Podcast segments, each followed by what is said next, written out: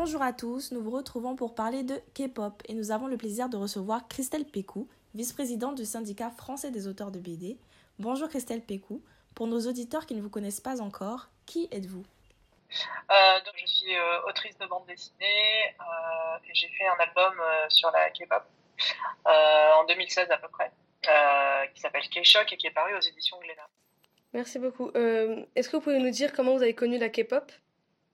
Alors la K-pop, j'ai fait euh, sa connaissance, on va dire, en 2014, quand je suis tombée par hasard sur un, une musique vidéo, un MV. Enfin, nous on dit clip hein, parce que je suis vieille.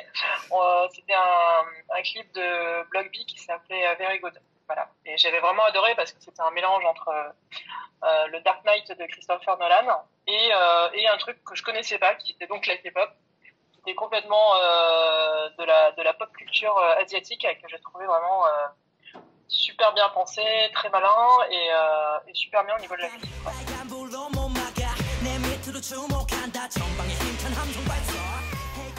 Et on sait enfin, que ça a pris beaucoup d'ampleur maintenant, que ça plaît beaucoup.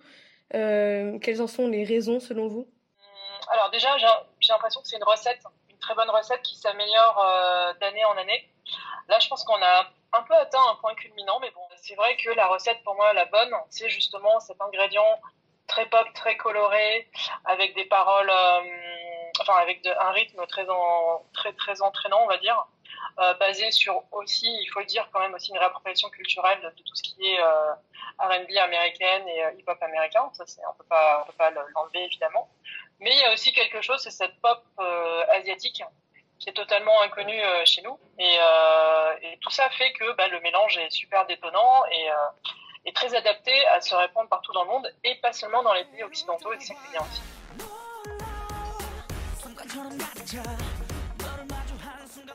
Depuis quelques années, on voit pas mal émerger enfin, des polémiques sur cette génération d'artistes et de fans de K-pop. Qu'est-ce qui vous, vous a le plus interpellé euh, lors de l'écriture de, de K-Shock? C'est vrai que dans K-Shock, j'ai pas voulu écarter les problèmes qu'il pouvait y avoir dans la K-pop, notamment les problèmes avec les fans, ou aussi bah, les problèmes de manipulation, etc. Euh, dans le, le manager, euh, le managing, on va dire plutôt des, euh, des jeunes stars idoles.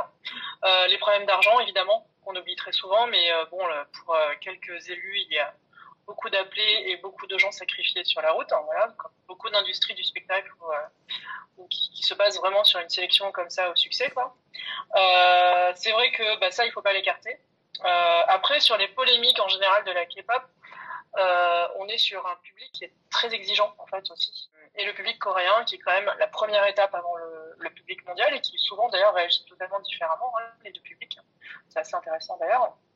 Le public coréen euh, est quand même vraiment sur des valeurs de morale très particulières à la Corée du Sud.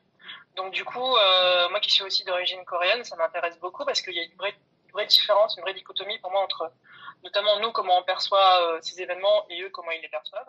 Il y a des scandales, par exemple, sur euh, fumer un joint ou des choses comme ça, qui chez nous, je pense, passeraient un petit peu mieux. Mais par contre, là où je trouve qu'il y a aussi des raisons parfois de faire vraiment des scandales, c'est sur tout ce qui est scandale sexuel, etc. Où là, je trouve que la Corée du Sud, euh, qui est donc très morale sur ce sujet-là, euh, condamne aussi euh, ses idoles sur ce sujet, et je pense que c'est important qu'elle le fasse. Voilà. Après, on n'est pas d'accord sur tous les scandales aussi, mais c'est vrai que cette industrie drainant énormément d'argent et d'attention, c'est normal que la moindre petite, le moindre petit problème, le moindre petit grain de sable enraye la machine. Après, je trouve que les, les fans de K-pop sont aussi capables de faire de grandes choses. Donc, quand il y a l'anniversaire d'un idol, etc., bah, ils se mobilisent pour, euh, par exemple, euh, offrir des cadeaux ou offrir en son nom, euh, je sais pas, des arbres à replanter et tout ça. Donc, moi, je préfère garder plutôt l'image positive de cette industrie, mais évidemment, il ne faut pas écarter le négatif. Vous l'avez dit, ça, ça suscite beaucoup d'attention. Euh, Est-ce que vous pensez que cette popularité, elle va, elle va rester ou c'est que éphémère?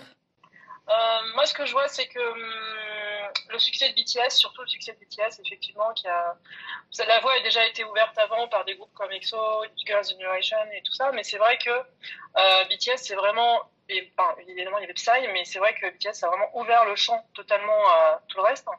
À Blackpink derrière, par exemple, ont été toutes les quatre embauchées par des grandes marques de luxe françaises. Et, euh, et je dis ça, c'est vraiment quelque chose. Il quelques années, c'était inimaginable. Ça fait vraiment un buzz et un événement euh, pas possible. Donc, euh, moi, je pense que ça va quand même durer encore un petit moment. Après, on, prédit toujours la fin de la, de la Hallyu, de la vague culturelle coréenne. Et puis à chaque fois, on est surpris. C'est vraiment à chaque fois très étonnant de voir que, par exemple, euh, même au niveau des séries télé et des dramas, bah là, par exemple, ça a permis le succès de Squid Game à Netflix de réinvestir quasiment la moitié de ce qu'ils ont gagné sur Squid Game dans du contenu créatif coréen, euh, télévision donc euh, je pense que ça va encore durer un petit moment. Ouais.